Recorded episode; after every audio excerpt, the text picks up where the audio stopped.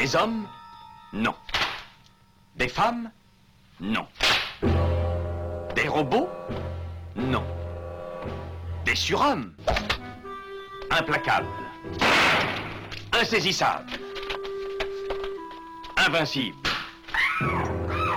Insensibles.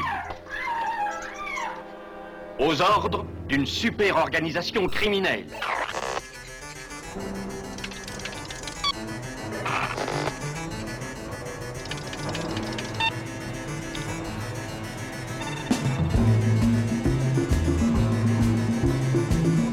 Impossible Rien n'est impossible pour... Culture prohibée.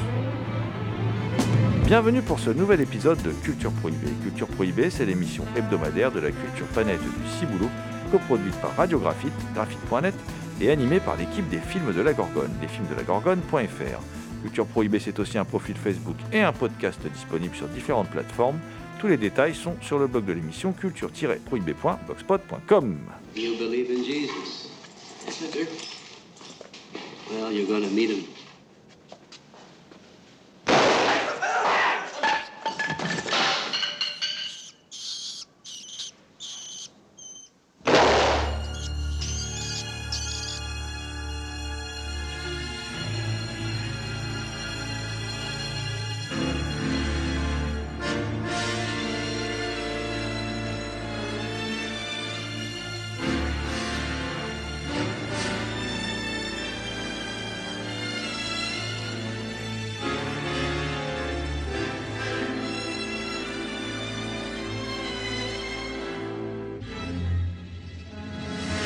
Sommaire aujourd'hui, une spéciale Prime Cut, nouveau MOOC qui vient juste de paraître euh, en librairie cette semaine. Euh, et Prime Cut, bah, si vous êtes des familiers de notre émission Culture Prohibée, vous savez que une partie de la rédaction de Culture Prohibée euh, eh bien, fait partie des créateurs et, de la revue Prime Cut. D'ailleurs, Thomas Roland qui est avec moi en studio, alias, bah oui, le fameux Loup-garou Picard qui chaque, nuit de pleine lune enregistre à l'écoute du cinéma diffusé sur RCA. Bonjour Thomas. Salut GG et salut à toutes.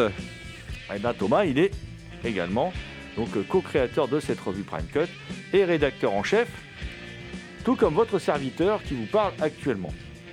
Et puis euh, également dans ce studio, celui qui ne fait pas partie de la rédaction de Prime Cut et à qui on a confié euh, un exemplaire de la revue et on lui a dit écoute, tu nous prépares des questions et tu ne nous dis rien à l'avance.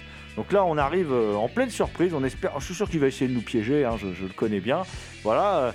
Et euh, eh bien, cet homme étrange s'appelle Damien Demey. Il est surnommé la Bête Noire de Compiègne. C'est un archéologue animal en quête de cultures souterraines et oubliées.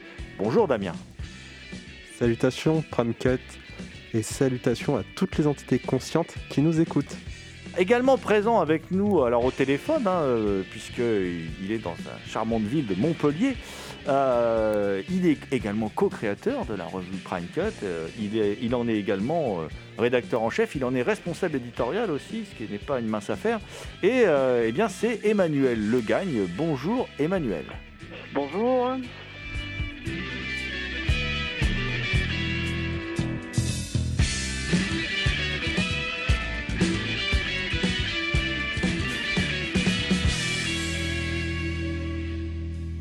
Oyez, oyez, oyez. Nous revoici de retour avec l'équipe de Prime Cut. Nous les avions reçus en partie pour présenter le projet et nous les recevons aujourd'hui devant le fait accompli, tels des chevaliers revenant avec le cadavre d'un dragon et ses trésors, ou plutôt la tête d'un criminel et ses objets personnels, ce qui est plus dans la thématique d'aujourd'hui, ou comme j'aime les voir, c'est-à-dire des boxeurs. Tout d'abord, félicitations pour le financement de la campagne qui a été un véritable succès. J'ai pu feuilleter à l'avance ce petit bijou que certains auditeurs auront bientôt entre les mains. Et j'aime particulièrement au niveau de la topographie la position des sous-chapitres rouges qui, à mon avis, fluidifie beaucoup la lecture. Donc, armés de vos yeux, oreilles et stylos, vous venez au secours de Michael Winner. Serez-vous capable de définir en un mot chacun son cinéma? En un mot, je- un seul mot. Un seul mot. Allez, tordu. Thomas Euh, provocateur. Ah bah je vais, je, vais- je vais être obligé de conclure sur un- un- quelque chose qui n'a pas été abordé. Vislard. Voilà, on va dire Vislard. Ouais, voilà. Je vois. Donc ça, c'était les questions simples. Maintenant, on va passer aux questions difficiles qui tombent plus dans le quiz, parce que vous parlez de Michael Winner, mais est-ce que vous connaissez plus ou moins les bases? C'est-à-dire, par exemple, euh, sa date de naissance bah, Il est né en 1935. Exactement, il est né le 30 octobre 1935 à Londres. Et sa date de mort? 2013 2012.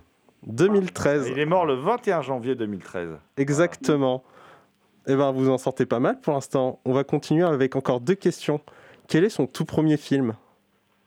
Alors, alors attention, parce que euh, son premier film figure pas dans les films officiels. Euh, son premier film, alors nous on n'a pas pu le voir. C'est un, ce sont en fait des, il a fait des voyages en, Belgique. Enfin, il a fait plusieurs voyages et il, a filmé un carnet de voyage en Belgique, euh, qui est son premier film. hein, et je crois que c'est son père qui avait mis la, la main à la pâte euh, financièrement. Mais ça, on l'a pas vu. euh, nous, on a débuté, je crois, avec The Square, hein, qui doit être son Son premier cours. son premier cours, ouais, qui est son premier travail euh, plus professionnel. Mais son premier film, c'est un carnet de voyage euh, de Belgique, en fait, enfin, de, de son voyage en Belgique. Oui, ça s'appelle This is Belgium et contrairement à ce, que, ce qui est annoncé dans, dans le pitch du film, c'est tourné en Angleterre. hein. Bien joué. Et du coup, son dernier film? Parting Shots. Mm, Par- Parting Shots, qui est un vrai film euh, somme, où il règle ses comptes avec la terre entière et qui est, qui est- qui est- qui est- qui est- qui est- qui est pas euh, forcément plastiquement très réussi. Il était un peu en dilettante sur sa fin de carrière, hein, quand même. C'était moins intéressant que le début. Mais par contre, sur ce que ça raconte, c'est assez savoureux. C'est vraiment très drôle. Ah, c'est un film testament, en, gros. Mm, mm. Très bien. Bah, eh bien là, vous jouez en équipe. Maintenant, on va voir comment vous vous débrouillez en solo. On va s'attaquer à vos articles. Thomas, tu es allé chercher dans Michael Winner une vision d'une époque londonienne revisitée. Peux-tu nous en dire plus? Ah, il parle du. Donc, euh, le Swinging London, Oui. auquel il a consacré plusieurs films. Swinging London qui, est, euh, qui, a, qui a une certaine aura euh, aujourd'hui. hein. Pour nous, c'était euh, pour nous et pour les Anglais. hein. Enfin, c'est c'est l'époque des Beatles, euh, de nouveaux groupes de, de- de rock et de pop. Euh, on considère ça comme une époque euh, bénie, etc.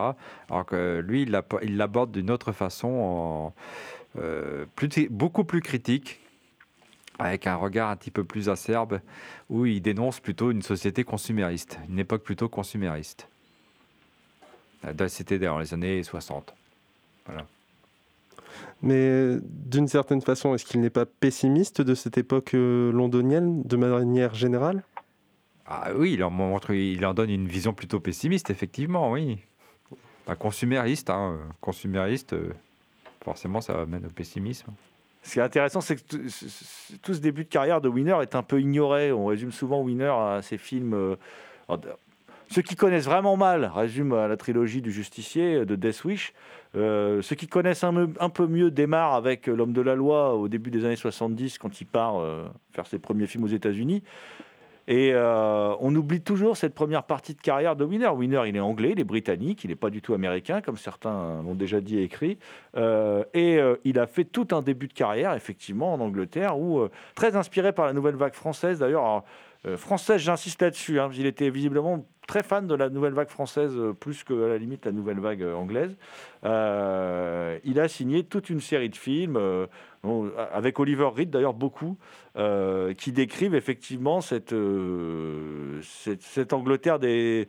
Euh, alors Thomas, je crois que tu as appelé ton dossier Saving 60s, hein, voilà, euh, euh, toute cette Angleterre qui est un peu, un peu glorifiée, euh, voilà, et un peu, pas glorifiée, mais idéalisée, sous un autre angle. Euh, c'est, on le voit hein, dans West Eleven, on le voit dans... Même qu'arrivera-t-il après on, voit toute la vacuité de pas mal de personnages, on voit... euh, euh, mais, mais, mais Winner, c'est un pessimiste. Je crois que Manu, tu peux nous en dire aussi plus là-dessus. Mais Winner, c'est, c'est clairement quelqu'un qui a un regard assez, assez pessimiste, distancié, limite cynique d'ailleurs. Oui, oui, non, mais c'est surtout, enfin, moi, à mon avis, euh, tous les films anglais qu'il a réalisés le positionnaient sur une, euh, un peu une, ambiguïté. Euh, C'est-à-dire qu'on découvre quand même quelqu'un comme ça, d'assez anticapitaliste, assez anticonsumériste, et qui aurait pu être repris, qui aurait pu être assimilé à un cinéaste presque de gauche comme Richard Lester. Et puis de l'autre côté, il y a quelque chose de profondément misanthrope, euh, d'un- de légèrement, d'un peu misogyne, qui en fait un cinéaste quand même euh, bah, à la fois euh, très individualiste, très critique vis-à-vis de la société, et du coup assez original. Enfin, pour euh, dans, le cadre de, Swinging London et de tous ces cinéastes anglais euh, avec lesquels on pourrait les rapprocher, comme Karel Reis ou, euh, quelqu'un comme Richard Lester. Ce qui est intéressant, ce qui est intéressant avec euh, cette période anglaise de, de, Winner, alors déjà il cherche, euh, plastiquement il cherche, quand on voit West Eleven, c'est, on sent bien qu'il aime bien le film noir, on sent bien qu'il aime bien Hitchcock, il y a une scène euh, qui cite Psychose, enfin, qui est tellement évidente, voilà. Euh, on sent qu'il se cherche et que, en fait, il nous donne en fait à voir l'envers de Swinging London, c'est-à-dire...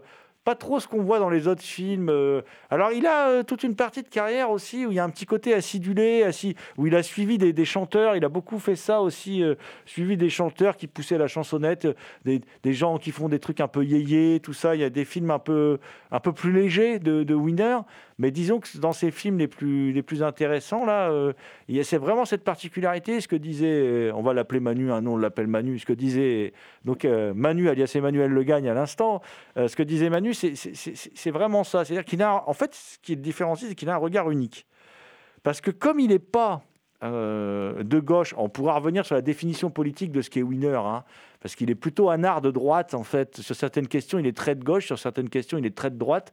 Voilà, donc je pense que ça mérite effectivement une discussion, puis des éclaircissements aussi. Euh, mais euh, du coup, il a un regard presque distancié. Et alors, bon, moi je disais cynique tout à l'heure, hein, parfois presque cynique, assez désabusé en fait, euh, dès, son plus jeune âge. hein. et, et aussi un peu goguenard, parce que euh, Thomas l'a dit, provocateur.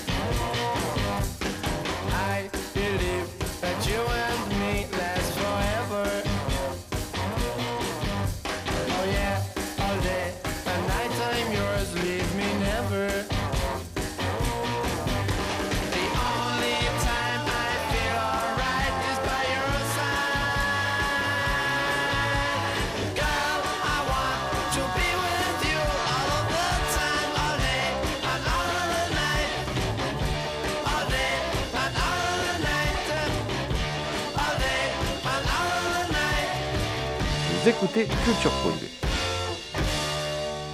C'est un provocateur, euh, Winner. Il, aime bien. euh, le film qu'arrivera-t-il après, dans, dans, dans ces films anglais, euh, par exemple, il fait fort, quoi. C'est-à-dire que c'est quand même l'histoire d'Oliver Reed, qui est publiciste, euh, qui va. Qui va se retrouver. euh, Alors Oliver Reed, il avait déjà joué des rôles intéressants, un petit, un petit zonard de plage euh, qui fait des photos et tout ça dans un film un peu, un peu, un peu étrange, ce qui porte déjà cette mélancolie. Il y a un côté, il y a un spleen en fait très baudelairien chez, chez Winner par instant. Mais le summum, c'est vraiment dans qu'arrivera-t-il après, où on, voit ce type en costard euh, qui en impose, parce que Oliver Reed, il a du charisme, quoi, qui se pointe avec une hache, quoi, comme ça, qui se balade dans les rues. Alors, euh, ça va pas l'air de gêner grand monde d'ailleurs, qui se balade avec une hache. Moi, je vois Oliver Reed avec une hache. Je suis un peu flippé quand même. hein. Il se balade avec sa hache. Et il arrive, il monte dans son bureau et il pète tout. Quoi. Il broie tout dans son bureau. euh, Voilà, il donne un coup de hache. On découvre qu'il est publicitaire qui travaille pour euh, Orson Welles, euh, qui lui, euh, voilà, voit tout à travers le dieu Monet, quoi, hein, voilà. Et lui décide de changer de vie, de retourner à ses premiers amours. et de, de, comment dire, je vous fais un résumé très court, hein, et de retourner vers des écrits plutôt très engagés à gauche et tout, même quitte à gagner moins, faire un truc qui lui plaît. C'est des débats qui agitent encore la société d'aujourd'hui d'ailleurs. hein. Et puis de fil en aiguille, il va se retrouver à réaliser une pub à, retravailler dans la pub, à réaliser une pub, et il va faire une pub hyper provocatrice dans lequel il va mettre quand même des, images des camps de la mort. Voilà. En se disant avec ça, euh, je suis sûr, on va me répudier, je ne serai plus jamais publiciste. Et là, il gagne un grand prix. Euh, tout le monde trouve que c'est génial. Euh, et- et quand même, et ça il l'a très bien dit Thomas tout à l'heure, ou, ou Manu, je ne sais plus, l'un des deux l'a dit, euh, ça, colore son cinéma d'un discours anticapitaliste qui est très étonnant pour un mec qu'on dit de droite, quoi. Voilà. Euh, et, parce qu'en vérité, euh, ce qu'il nous dit, c'est regardez le monde dans lequel on vit, c'est-à-dire que même une horreur. Alors, je précise qu'il est juif, hein, Michael Wiener. Voilà. Même une horreur comme la, Shoah, euh, eh ben les mecs, les capitalistes la récupèrent. La récupèrent pour faire du pognon avec. C'est-à-dire, il n'y a pas de morale. Quand il y a du pognon, il n'y a pas de morale. Et c'est quand même une image, euh, déjà, euh, on est loin dans le temps, hein, c'est quand même une image euh, très, très, comment dire, très, très désabusée, très dure de la société dans laquelle on vit. Effectivement, euh, euh, on est très loin de l'image d'Épinal du swinging London, euh, très heureux et vivifiant. On a appuyé beaucoup sur le fait que bah, Michael Winner était d'origine anglaise et quand il va aux États-Unis, il va plus ou moins se frotter avec un genre qui est essentiellement américain. Et pour cela, je me tourne vers Emmanuel, c'est-à-dire que euh, il associe finalement euh, ses films avec un côté très western. Est-ce que tu peux nous développer Est-ce que tu peux développer là-dessus? Bah, alors déjà, je pense que Michael Winner euh, voulait réaliser des films aux États-Unis. Et quoi de plus, euh, je dirais, un, un peu emblématique que le western?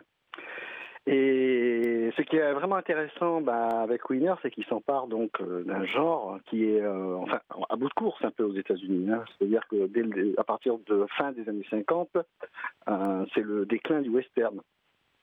Si on accepte des, gens comme Peckinpah hein, qui, qui, quand même ont continué à en réaliser.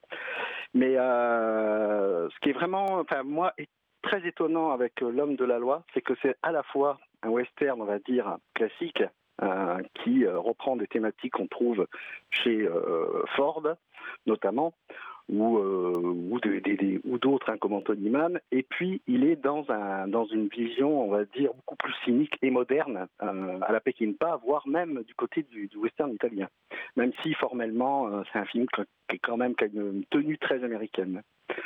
Euh, Enfin voilà quoi, c'est euh, il, il réalise vraiment un western, moi que je trouve à part et personnellement je, je, le considère même peut-être même comme son meilleur film. Ça c'est ça n'engage que moi parce que je trouve que c'est une réflexion justement sur la. Je crois que le western lui a permis, permis de, de parler de son rapport à la, à la loi et, et je trouve que là il y a, il y a quelque chose d'assez fort à la loi puis à la violence bien sûr. La violence qui peut être traitée euh, sous différentes formes, c'est-à-dire que certains le voient comme un des péchés qu'on peut l'inclure euh, finalement dans la colère. Quand vous l'avez décrit, vous avez parlé de tordu, de Wislar. euh, c'est intéressant car c'est quelque chose qui transpire finalement dans ces films. Et là, je me tourne vers Jérôme, car à travers les vices, on parle souvent des péchés capitaux. Et est-ce que Michael Winner en a plusieurs ou est-ce que finalement il y en a qu'un seul et unique sur lequel il tourne constamment Euh, je, pen- je pense que. hein, Je vais, faire un peu aussi le lien avec ce que disait Manu à l'instant. Euh, je je pense que Winner, il est vraiment fasciné par la violence. Voilà. Il a une façon de la mettre en scène qui est très intéressante. Manu parlait d'Anthony Mann, c'est vraiment un rapprochement qui est intéressant. C'est-à-dire que il a cette sécheresse dans sa mise en scène. Euh, Quand on voit l'homme de la loi, euh, il y a des scènes, il y a des moments ultra violents. Et euh, c'est pour ça que parfois on va le rapprocher de Peckinpah, mais dans la forme, ça ressemble pas du tout à du Peckinpah. C'est hyper réaliste. C'est des scènes très sèches, très brutales, qui viennent claquer comme un uppercut au visage du spectateur, et, puis ça se termine comme ça. Voilà, il, y a rarement d'échappatoire en plus dans, son cinéma. Mais je pense que ça traduit une véritable euh, fascination de Winner pour la violence, avant tout. Avant tout, euh, et que effectivement, après, si on gratte, c'est ce que j'expose dans un, dossier que j'ai fait pour la revue, enfin un article. Euh, alors je dis article dossier parce que là j'ai vraiment vu tous ces films disponibles. J'ai tissé des liens entre tous ces films parce que moi j'ai remarqué que c'était une vraie récurrence chez lui, mais euh, enfin voilà, il y a, il y a- un sadisme voilà très prégnant dans toute son œuvre. hein. Je pense qu'on peut dire que c'est un réalisateur. Il est fasciné par la violence, mais c'est un réalisateur sadique.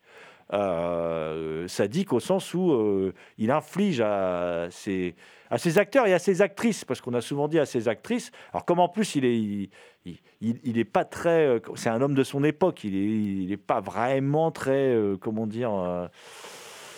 euh, avec les femmes, il a une position qui est plutôt bon. c'est un macho, quoi. Voilà, c'est un gros macho, quoi. C'est, D'ailleurs, les, femmes existent très peu dans son cinéma, si ce n'est pour mettre en, pour, qu'on voit leur plastique et, et où voilà, elles sont pas. Il y a- d'ailleurs un des rares personnages de femmes euh, fortes et, et impressionnant, même si elle vit un véritable martyr, c'est dans L'homme de la loi d'ailleurs, euh, un personnage féminin euh, très fort. Je pense que là-dessus, je reviendrai après sur le sadisme, mais le personnage féminin de L'homme de la loi, je pense que Manu, c'est, on est d'accord que c'est un personnage un peu à part dans la film Winner.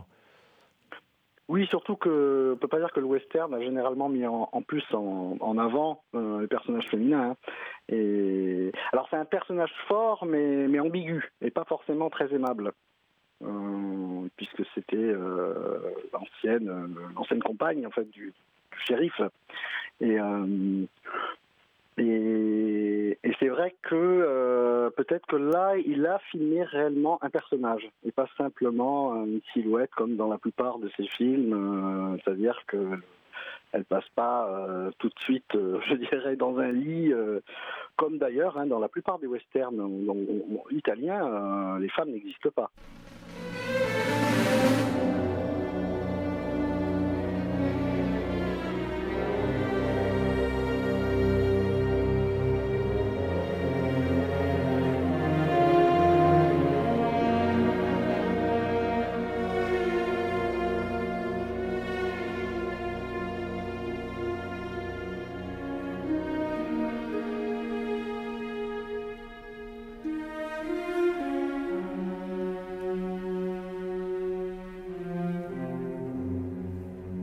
Écoutez Culture Prohibée spécial Prime Cut.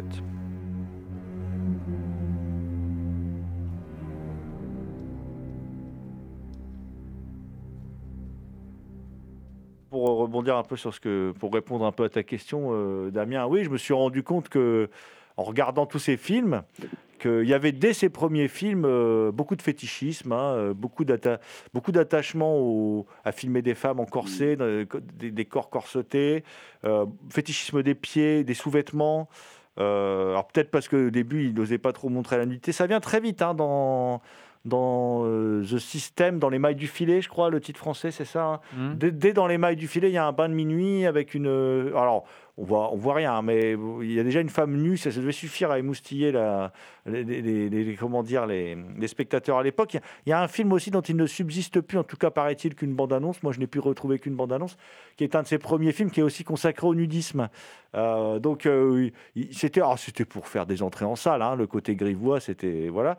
Mais on constate qu'il y a très forte propension au, fétichisme qui va basculer petit à petit dans un certain sadisme, parfois jusqu'à l'insoutenable. hein, euh, dans Un justicier dans la ville numéro 2, il va très loin quand même. euh, il y a une scène, euh, enfin deux scènes de viol qui sont quand même euh, difficilement soutenables et, et pas vraiment défendables. Quoi. Voilà, il faut pas se mentir. Quoi. C'est, ce sont des scènes abjectes, hein, euh, mais euh, qui sont assez, assez hallucinantes hein, quand même. hein.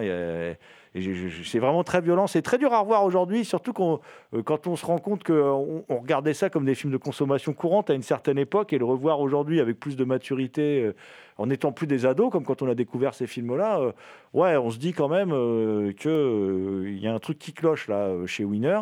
Euh, mais euh, hormis là où il a clairement dérapé, d'ailleurs, c'était l'occasion de euh, d'embrouille avec Charles Bronson, hein, parce qu'il a fait six films avec Bronson. Et, Bronson, en fait, n'appréciait pas du tout cette partie-là des films. hein. Bronson, il était plutôt, euh, allez, pour le dire à la française, il était plutôt travail, famille, patrie. hein. Il voulait pas voir des choses comme ça dans, ses films. Et il a vraiment pas beaucoup apprécié. euh, et il y a eu des grosses, grosses embrouilles avec Winner. Ils n'étaient pas très copains. euh, Jérôme Ouibon en parle. D'ailleurs, on a interviewé Jérôme Ouibon aussi, qui a fait un documentaire sur Charles Bronson. et il en parle. Ils n'étaient pas potes. C'était pas du tout une, euh, pas du tout une, comment dire, une collaboration. euh, comment? Complice. complice. Voilà, c'était pas du tout une collaboration. Merci Thomas, une collaboration complice. Et, euh, et puis tout ça va culminer, toute sa passion pour le, le sadisme, euh, dans un grand film euh, sadomasochiste hein, qui est réellement incroyable, qui est sa, sa préquelle autour d'écrou, hein, sa, sa, enfin, sa préquelle aux innocents de, euh, le film de Jack Clayton, et puis autour d'écrou le livre d'Henry James, euh, qui s'appelle Le Corrupteur en français avec Marlon Brando et Stéphanie Beckham, qui décrit, euh, donc, alors qui se passe avant hein, le, le temps d'écrou, et qui décrit une relation sadomasochiste. Voilà. Enfin, je rentre pas trop dans le détail, évidemment. euh, Achetez la revue, lisez, vous en saurez beaucoup plus.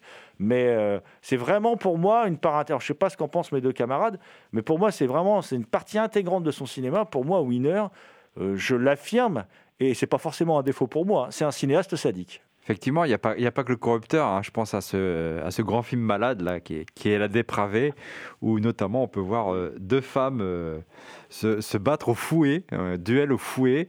Et c'est aussi un, festival euh, de violence, euh, de viol, euh, de torture en tout genre. Euh, C'est vrai que c'est vrai qu'il il aimait filmer euh, la violence avec une certaine complaisance euh, dans la majeure partie de ses films. Alors que c'est marrant parce que c'est ses premiers films anglais, c'est autre chose. La violence, elle est autre, elle, est autre, elle est plus psychologique, elle est plus, elle est plus sociale que, que graphique. Il a aussi euh, une, fascination de, voir ces personnages maltraités, en fait. Mais un peu des fois comme, euh, voilà, c'est pour, pour finir là-dessus, mais parfois un peu comme euh, chez Clint Eastwood. C'est-à-dire que euh, c'est, euh, ben, on le voit dans, l'homme de la loi, euh, ce personnage principal, assez maltraité aussi. Et puis ce rapport-là aussi, bah, on le retrouve énormément dans la Sentinelle des maudits.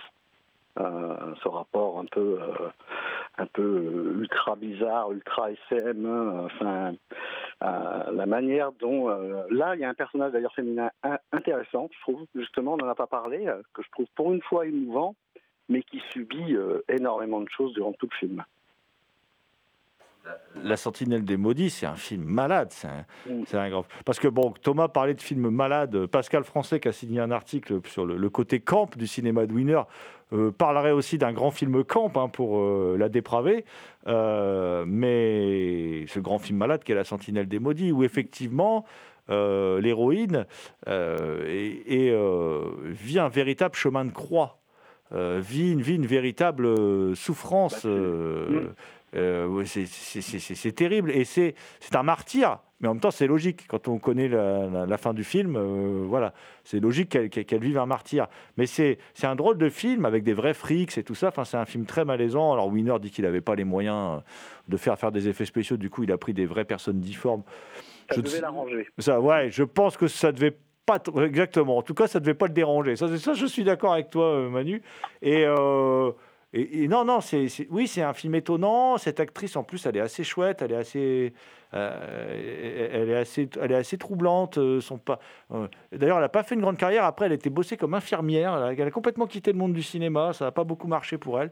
Et pourtant, c'est une actrice très intéressante, je trouve. Un côté fragile, voilà. Et, puis, ce, film, il, dénote aussi. une fascination de, de Wiener, alors pour le christianisme, mais aussi pour, pour le catholicisme quand même, qui a un truc qui revient pas mal dans ses films, même dans West Eleven, tout ça. euh, pour quelqu'un qui vient d'Angleterre, c'est assez étonnant pour un, pour un juif anglais d'être aussi... Euh, il n'est pas tendre avec la religion catholique, hein, mais en tout cas, c'est assez étonnant. Il y a- aussi ça dans Injustice dans la ville 2. Il y a des, des figures christiques euh, dans Injustice dans la ville 2. La façon dont, dont certains personnages meurent, etc. Puis euh, quand Charles Bronson demande à l'une de ses victimes, tu crois en Dieu Et l'autre lui répond oui, il fait bah tu vas aller le rejoindre. c'est quand même assez ironique quelque part. Et c'est vrai que c'est une question qui, le travaille beaucoup et il donne euh, d'ailleurs euh, le, prologue de la Sentinelle des Maudits est assez, est, assez, est, assez dur par rapport à la religion et au Vatican.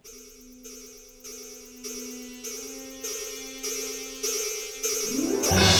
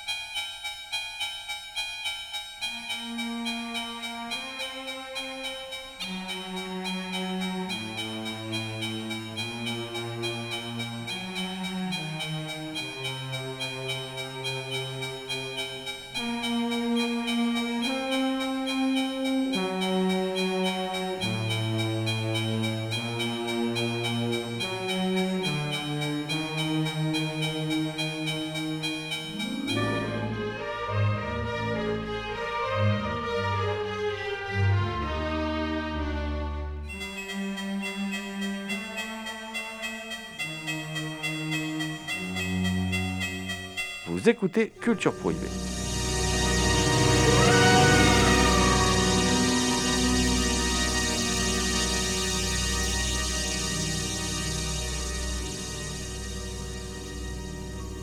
Emmanuel, tu as dit que L'homme de la loi, c'était ton film préféré de Michael Winner. Mm. Est-ce que tu peux développer le pourquoi? Alors déjà, une première raison, c'est que je suis un grand fan de western. hein. Euh, c'est certainement l'un de mes genres euh, fétiches. En plus, je trouve qu'il ne copie pas euh, ses maîtres. hein. Euh, il, renouvelle à travers ses thématiques à lui, hein, c'est-à-dire qu'il emprunte évidemment, je disais, Anthony Mann et, et à Ford. Et en même temps, je trouve qu'il propose là une vraie réflexion sur, euh, sur la violence. C'est-à-dire que euh, et, je trouve que c'est même un des films où il y a le moins de fascination pour cette violence, parce que le shérif, il montre finalement un, psychopathe. Il se sert de la loi pour assouvir en fait son penchant, enfin naturel, vers une, violence en fait. Il aime tuer en fait. Et euh, c'est quelque chose dont il ne se, on ne sait pas s'il s'en rend compte tout de suite ou non, mais il se sert de la loi pour euh, pour assouvir donc ce besoin, ce besoin qui est presque pulsionnel. Et, c'est vraiment pour ça que moi j'aime énormément ce film qui est très ambigu. Et surtout de prendre quelqu'un comme Burt Lancaster euh, euh, qui a une image de, personnage très positif aux yeux des, gens. On, on l'a vu dans d'autres films, ça, ça a souvent été quelqu'un de très sympathique. Or dans ce film, dès qu'il arrive, on, petit à petit on se rend compte qu'il n'est pas sympathique du tout. Alors que les premières images, on est avec lui. Et je trouve que là, il y a quelque chose d'assez fort de la part de Winner c'est de nous détacher progressivement de ce personnage. Et je trouve que c'est un des rares films de, de, de Wiener où il n'y a justement pas que de la fascination pour la violence, mais une vraie réflexion et une vraie critique. Ah, si- sinon, Manu, moi j'aime beaucoup les, les collines de la terreur quand même. Je le trouve plus maîtrisé, les collines de la terreur, sur Ouais. le point de la mise en scène il- et tout il- ça. Il est plus sadique, euh, mais, mais- Alors oui, comment je dois le prendre Ah bah, il est plus sadique. Hmm. Non, non, mais moi, c'est alors peut-être plus classique comme ça, l'homme de la loi, mais il a fallu que je le voie plusieurs fois. Euh, euh, je crois que les premières fois, je préférais aussi les collines de la terreur. Mais euh, plus en, en- en l'ayant vu euh, plein de fois, je trouve que l'homme de la loi, il y a quelque chose d'assez fort. Et surtout dans la, caractéris- la caracté- caractérisation du personnage de, de ce, de, ce, de ce shérif, en fait. Du coup, Jérôme, pour toi, enfin, ton film préféré de Winner, ce serait La colline de la terreur ou? Oh, c'est com- c'est compliqué. Les collines de la terreur, je l'aime beaucoup. euh, bah, évidemment, euh, difficile de passer sous silence The Mécanique, le, flingueur, qui est le chef-d'œuvre de Winner, euh, avec euh, euh, 30 premières minutes qui sont parmi non pas les, les, mieux réalisés qu'ait jamais réalisé Winner, mais qui sont carrément parmi les 30 premières minutes, de, parmi les meilleurs réalisés dans les polars des années 70. hein. Le- tout le début du film est exceptionnel. Bon, tout le monde s'accorde à le dire aujourd'hui. À l'époque, euh, tout le monde crachait sur le film quand il est sorti parce que Winner euh, n'était pas aimé. Winner, il est aimé de la critique. Dans les pays anglo-saxons, il n'y a pas de souci. Winner, il est apprécié. Mais en France, c'est vraiment quelqu'un qui n'est pas aimé hein, par la critique. C'est vraiment quelqu'un euh, qui est considéré comme un ignoble facho, quoi. Voilà. Donc, qui était, qui était d'ailleurs à mauvais escient, parce que c'est, un procès d'intention qui est, qui est un, un- peu dépassé concernant Winner. Winner qui était antiraciste, Winner qui était pro-avortement. Euh, Winner qui était pour l'euthanasie, Winner qui était euh, euh, pour, le mariage gay, Winner qui était pour la le comment dire l'adoption par les parents homosexuels. Ah, ça fait quand même euh, beaucoup beaucoup de choses qui sont pas vraiment des idées de facho quoi. Voilà donc euh, euh, par contre qui était oui il était très fan des solutions sécuritaires euh, pour tout ce qui était les questions régaliennes. Il était très très proche des forces de l'ordre. il participait à beaucoup d'œuvres de charité d'ailleurs. il donnait beaucoup d'argent aux orphelins de la police, tout ça. Enfin, voilà. C'est- aussi pour ça d'ailleurs qu'il a été pas mal vilipendé, alors qu'on oubliait de parler de son cinéma. Et donc le flingueur forcément. J'ai- Voilà parce que le flingueur c'est un immense film. hein, c'est c'est un c'est un polar qui raconte l'histoire de euh, d'un vieux tueur hein, impitoyable. hein, c'est Bronson, mais un tueur à gages. et, qui travaille pour la mafia et principalement. Et puis un jour, on lui fout dans les pattes un, un- un jeune fougueux, Yann Michael Vincent, et euh, il- qu'il est censé former, euh, qui va l'accompagner et tout. Évidemment, évidemment, euh, Yann Michael Vincent, il est plutôt là en fait pour l'éliminer, quoi. Voilà. Et du coup, il, se crée une relation et toute la force du film. C'est que au départ, euh, le scénario de base prévoyait une relation homosexuelle entre les deux, et euh, puis Bronson, évidemment, euh, lui, par contre, qui était vraiment réactionnaire, Bronson, alors lui, par contre, euh, il faisait pas dans la demi-mesure. hein, euh, pouvez vainement, on peut vainement essayer de lui trouver des déclarations un tout petit peu à gauche, on trouvera pas. hein, avec Bronson, ça risque pas. Euh, Bronson qui avait quand même accepté le rôle de justicier dans la ville parce qu'il avait dit à Winner qu'il aurait bien aimé faire ce qu'il faisait Paul Kersey, mais en vrai. Donc euh, c'est révélateur cette anecdote. Mais euh, et, comment dire, Bronson voulait surtout pas jouer un homosexuel. Donc ça, il a dit à Winner, hein, si, hein, pas question quoi. Et du coup, Winner lui cache le truc et la manière dont il réalise le film, il sous-entend cette homosexualité par la manière dont il filme, dont, il cadre. C'est assez astucieux parce qu'on ne le dira jamais assez. Winner, c'est un bon metteur en scène, tout du moins avant qu'il bascule à aller travailler pour la Canon et puis qu'il se mette à faire un peu n'importe quoi, à travailler en dilettante, euh, à se reposer sur des stars. Mais euh, les deux tiers de sa carrière, en termes de mise en scène, c'est très intéressant. Et il va même jusqu'à développer une esthétique proche du clip. euh, très très avant-gardiste pour son époque et au niveau du montage ici la plupart du temps c'est marqué monteur Arnold Crust dans ses, dans ses films, Arnold Crust, c'est lui en fait. C'est- un pseudo. C'est lui qui fait le montage de quasiment tous ses films. Et euh, il, il fait des choses au niveau du montage qu'on voit aujourd'hui. Mais à l'époque, c'était du Tony Scott, quoi. C'est-à-dire, euh, il y a des scènes d'action, on incorpore des éléments de narration pendant les mouvements de caméra, même pendant des zooms, des fois. Enfin, c'est gonflé, c'est pas des choses qui se pratiquaient beaucoup à l'époque. Euh, Il y a un Moi, article de Pierre Audebert là-dessus, d'ailleurs, dans la revue. Ouais. Moi, j'ai l'impression qu'au niveau du montage, il s'inspirait là vraiment de certains cinéastes français de la nouvelle vague, et notamment Alain René, comme l'a fait d'ailleurs euh, John Boorman pour euh, Le Point de non-retour. C'est-à-dire que cette manière de... bah, c'est surtout visible dans les, les, les, les- les 20 premières minutes du flingueur, quoi, de- de créer un montage un peu abstrait, en fait, et de... de, comme ça, de, de, de faire, d'avoir une forme d'espace-temps où, tu es un peu perdu en fait. Et, euh, je, je, sais pas si, s'en est vraiment inspiré, mais j'ai vraiment le, sentiment de ça, que Winner hein, était attaché à, à une, esthétique un peu euh, de, la nouvelle vague, Euh, surtout au point de vue du montage. Bah, Jean- Jean-Baptiste Torres, Samuel Blumenfeld, euh, bon, on nous en parle, hein, ils sont dans la revue, ils s'expriment sur le, le- cinéma de Wiener, nous en parlent. Évidemment, euh, tout à l'heure je le disais, il est inspiré par la nouvelle vague française et clairement il est inspiré par toutes ces, toutes ces expérimentations au niveau du montage. J'ajouterais Godard aussi, hein, euh, qui au niveau du montage a quand même apporté beaucoup de choses, même si c'est pas mon cinéaste préféré de la nouvelle vague. Il faut rendre à César ce qui est à César quand même, faut pas raconter de salade. Godard, au niveau du montage de ses films, il a, il a imposé des choses qui étaient très très avant-gardistes quand, euh, quand ces films sont sortis. Et effectivement, on sent bien que Winner, il a tout. Winner, c'est un. C'est comme c'était un vil provocateur, à chaque fois qu'il s'exprimait, il déclenchait une polémique parce qu'il adorait ça. Mais en fait, c'est un lettré, c'est quelqu'un de cultivé, c'est quelqu'un d'intelligent. euh, et, et effectivement, et toutes ces références-là, à mon avis, il les a. J'y ajouterais même, moi, pour le flingueur, euh, euh, Bresson et euh, peut-être. pas sûr, le Jacques Becker du trou, je suis pas sûr, mais peut-être. En tout cas, Bresson, c'est évident, hein, euh, avec ce, parce que c'est c'est une demi-heure, enfin 25 minutes muette, quoi. Voilà. Et euh, évidemment. Et Melville, ah bah évidemment, Melville, ça c'est. Mais qui, n'était pas influencé par Melville à l'époque? Enfin, C'est une vraie, vraie référence. Mais voilà, non, non, je trouve que, ouais, effectivement. euh, Et du coup, c'est difficile de sortir un winner préféré. Mais enfin, euh, pour finir de répondre à ta question, il sera forcément quelque part dans ces années 70, entre Le Flingueur, euh, le- Les Collines de la Terreur, même, même La Sentinelle des Maudits. voilà, il sera forcément dans tous ces films-là qui sont des films. Assez impressionnant, mais si je dois en garder un, on va dire le flingueur, parce que c'est le plus parfait, le plus maîtrisé. Quoi.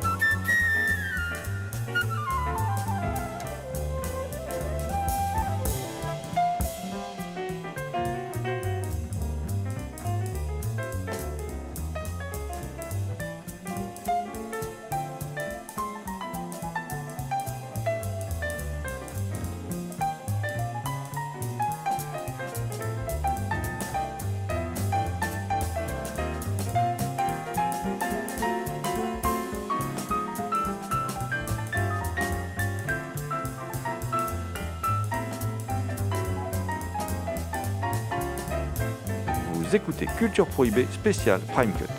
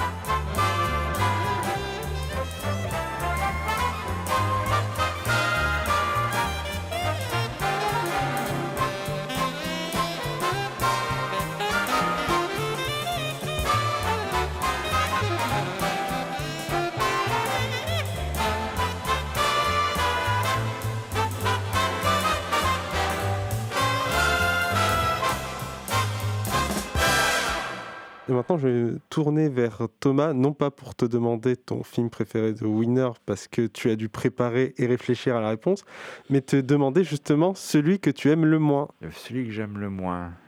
Il faut que j'essaye de me remémorer tous les films. Oh, bah si, il y en a un. Mais le titre, c'est quoi? Euh, C'est l'un c'est l'un de ses premiers.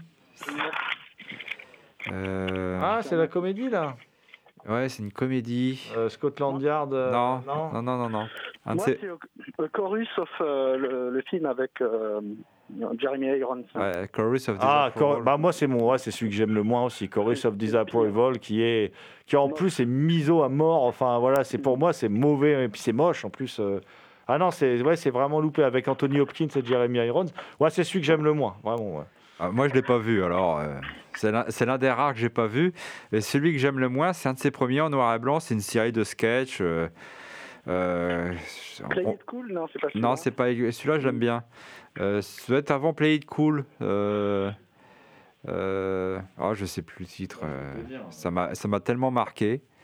Euh, c'est une série de sketchs, c'est très, c'est très anecdotique. euh, on voit bien que c'est une commande, euh, qu'il n'y a pas vraiment, il y a rien de personnel dedans. euh, il y a une histoire de télévision dedans, euh, avec des, je crois, des petits passages chantés aussi. C'est pas très intéressant en fait. C'est Climb Up the Wall. Oui, c'est Climb, Up the, Wall, effectivement. Très bien. Alors, on va partir sur son film, euh, je pense, qui est le plus connu, qui est Death Wish.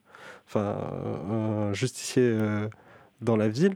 Et je vais poser euh, la question parce que à travers ce premier numéro de Prime Cut, vous essayez, enfin, vous réhabilitez euh, Michael Winner. Mais euh, du coup, je vais poser la question est-ce que finalement, cette saga de films qu'il a fait n'est-elle pas surcotée? Ah, alors, c'est marrant de poser la question sous cet angle-là. Euh, en fait, c'est toute une histoire, Death Wish. En tout cas, c'est la saga du malentendu. C'est-à-dire que. euh, et puis, ça, la faute de Winner, hein, parce qu'il va s'engouffrer là-dedans, aller dans la surenchère. Plus il y aura de films, plus il y aura de surenchère. Euh, mais est-ce que c'est surcoté? J'ai envie de dire pas vraiment. hein. C'est déjà c'est quand même le- les films se sont fait vachement défoncer quand même par la critique. Euh, c'est très très effectivement c'est des gros succès publics et des gros succès de vidéoclub. Mais les films se sont quand même fait éreinter par la critique et pour le coup dans le monde entier. Là, on, a, beaucoup pour travailler sur ce premier numéro. On a été chercher pas mal de, documentation. Alors, grâce beaucoup à Franck Lafont, d'ailleurs, notre ami Franck Lafont, euh, et puis aussi à Christophe Chavdia, qui, m'ont trouvé des, des coupures de presse euh, américaines. Les débats sont déjà là. Ils sont là. Il, se- fait vraiment atomiser hein, sur, euh, dès le premier. Alors que moi, j'ose le dire, et, et, euh, le dit, et Blumenfeld le dit, euh, et euh, Olivier Père le, dit aussi, qui sont tous trois interviewés dans, dans, dans la revue. Le premier est un film qui, pour moi, ne souffre pas. Enfin, à part peut-être le final, quand euh, Bronson euh, pointe, euh, fait, le geste de flinguer en direction de la caméra, en fait en direction de, de, de petits voyous qui viennent voir passer.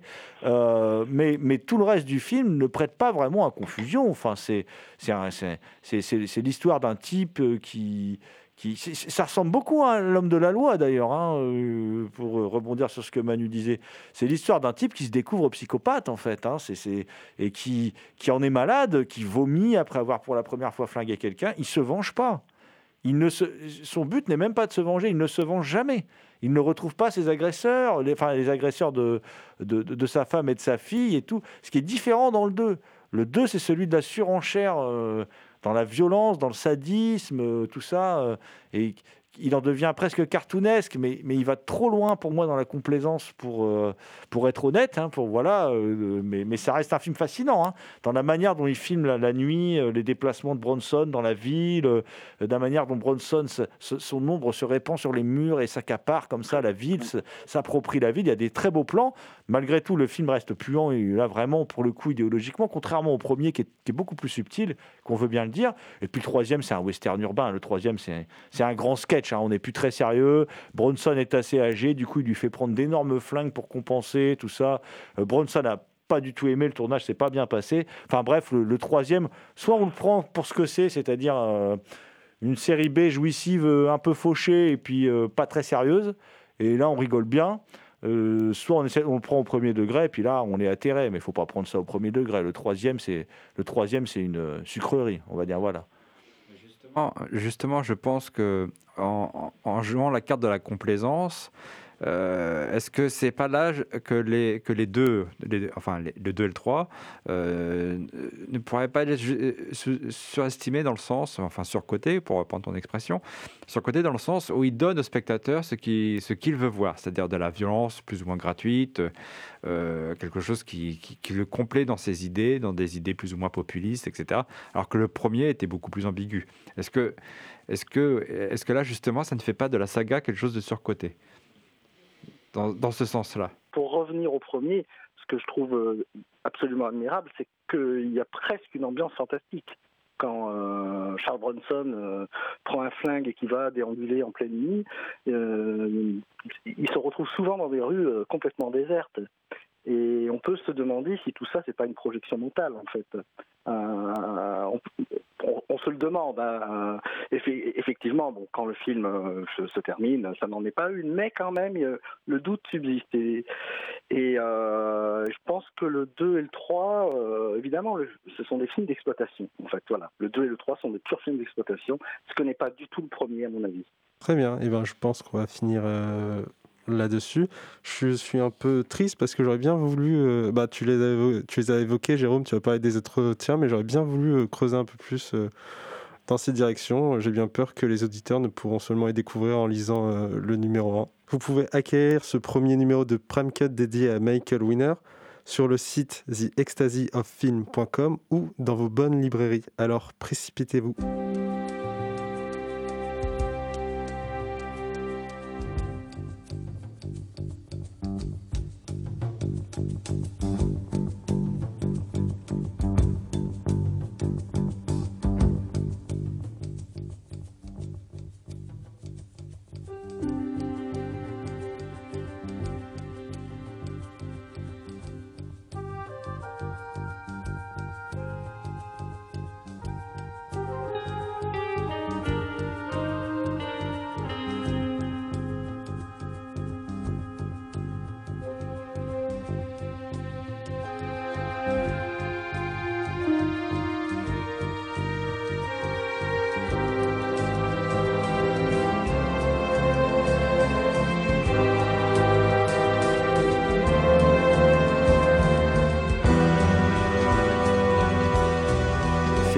Culture Prohibée, une émission réalisée en partenariat avec Radio Graphite, graphite.net et la revue Prime Cut. Plus d'infos sur theextasyoffilm.com. Culture Prohibée est disponible en balado-diffusion sur diverses plateformes. Toutes les réponses à vos questions sont sur le profil Facebook et le blog de l'émission, culture-prohibée.blogspot.com. Culture Prohibée était une émission préparée et animée par votre serviteur Jérôme Potier dit la Gorgone, assisté pour la programmation musicale d'Alexis dit Admiral Lee. Une émission animée avec Damien Demey dit la Bête Noire de Compiègne, Thomas Roland dit le Loup-Garou Picard, and the last but not the least, je vais bien sûr parler de Léo Magnin à la technique. Salut les gens, à la prochaine